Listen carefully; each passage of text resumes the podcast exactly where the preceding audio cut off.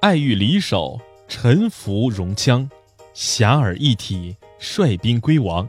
本句写仁君的恩泽惠及万民，意思是明君爱抚百姓，四方各族俯首称臣，远远近近大一统，全都情愿归顺我君王。千里送鹅毛。唐朝的时候，国力强盛，经济文化繁荣，声威远震，万国朝宗。对待少数民族，唐太宗更显宽容、开放、海纳百川的气魄。他曾说：“自古皆贵中华，见夷狄，朕独爱之如一。”贞观年间，西域回纥国是大唐的藩国。一次。回纥王为了表示对大唐的友好，便派使者免伯高带了一批珍奇异宝去拜见唐王。在这批贡物中，最珍贵的要数一只罕见的珍禽——白天鹅。它有着突兀的额头、颀长的脖颈、洁白的羽毛、红红的嘴巴，显得美丽优雅、高贵大方。因为路途遥远，免伯高非常担心这只白天鹅。万一有个三长两短，可怎么给国王交代呢？所以一路上他一点儿也不敢怠慢，亲自给天鹅喂水喂食，还不时的让它透透风。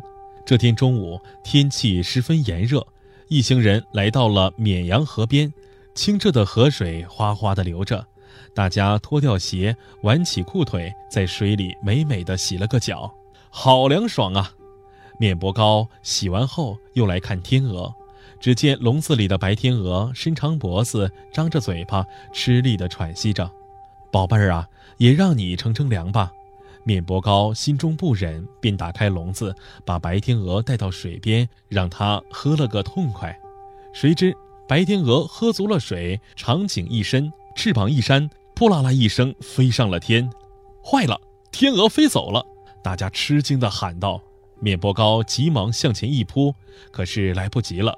他没抓到天鹅，只拔下几根鹅毛。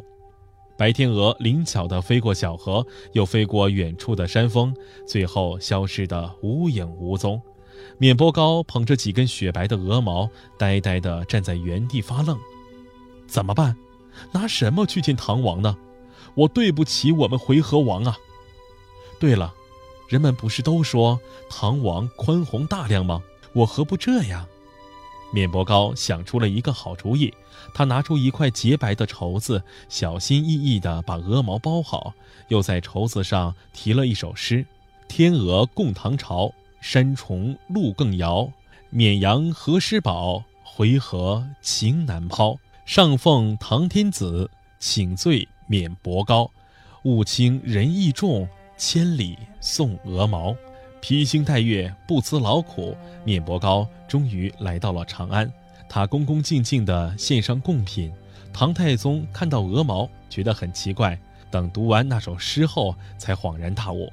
他不但没有怪罪免伯高，反而觉得这个使者忠诚老实，不辱使命，就重重地赏赐了他。